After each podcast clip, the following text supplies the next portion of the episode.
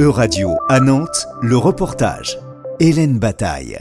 Conformément au droit européen et à la loi anti-gaspillage de 2020, le tri des biodéchets sera obligatoire à partir du 1er janvier 2024.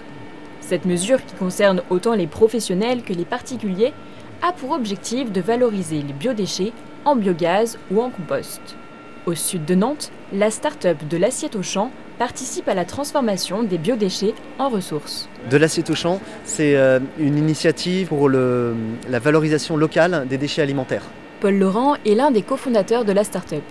Il nous explique ce que sont les biodéchets. Les biodéchets, ce sont euh, les déchets alimentaires qui sont générés euh, par vous, par moi, euh, tous les ménages, qui correspondent au tiers de nos, déchets, de nos poubelles bleues d'ordures ménagères.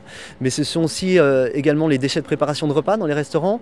Ce sont aussi les, déchets de production alimentaire dans, dans, les métiers de bouche et les industries agroalimentaires et les invendus de la grande distribution qui n'ont pas pu être valorisés en, en dons alimentaires, en lutte contre le gaspillage alimentaire. Après avoir collecté les biodéchets, de l'assiette au champ a pour objectif de garantir la qualité sanitaire et environnementale du retour au sol de la matière organique. Cela passe par un processus de bioséparation puis de pasteurisation. Nous, en fait, on, crée un, outil de massification en périphérie urbaine parce que les déchets alimentaires sont générés en grande majorité dans les villes et on pré-traite car ces déchets alimentaires peuvent avoir des erreurs de tri, ils peuvent être présents en sac. Donc on a investi dans un outil de bioséparation pour extraire la matière organique, mais également euh, dans un outil de pasteurisation pour non plus sortir euh, un déchet, mais sortir une véritable ressource qui va être valorisée vers les méthaniseurs agricoles partenaires et euh, qui, eux, vont pouvoir faire avec ça euh, donc le biogaz et euh, le digestat, fertilisant euh, quand on est au sol. Le, système ici c'est le trommel, un tambour de machine à laver, donc il tourne et le déchet alimentaire est écrasé entre le rouleau et la paroi du trommel. La matière organique passe au travers des trous et la matière plastique, elle, est euh, retenue et va être envoyée. La production de biométhane et de fertilisants s'effectue en partenariat avec GRDF qui joue un rôle de coordinateur et facilitateur pour le projet. Véronique Bell, directrice GRDF pour la région Centre-Ouest.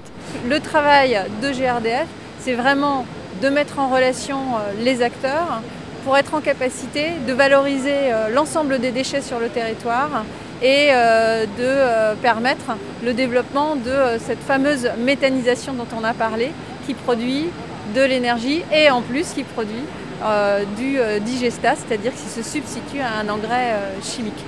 L'organisation du tri à la source des biodéchets revient aux collectivités disposant de la compétence collecte des déchets. À Nantes, des points d'apport volontaires seront mis à disposition de tous les citoyens. C'était un reportage de radio à Nantes à retrouver sur euradio.fr.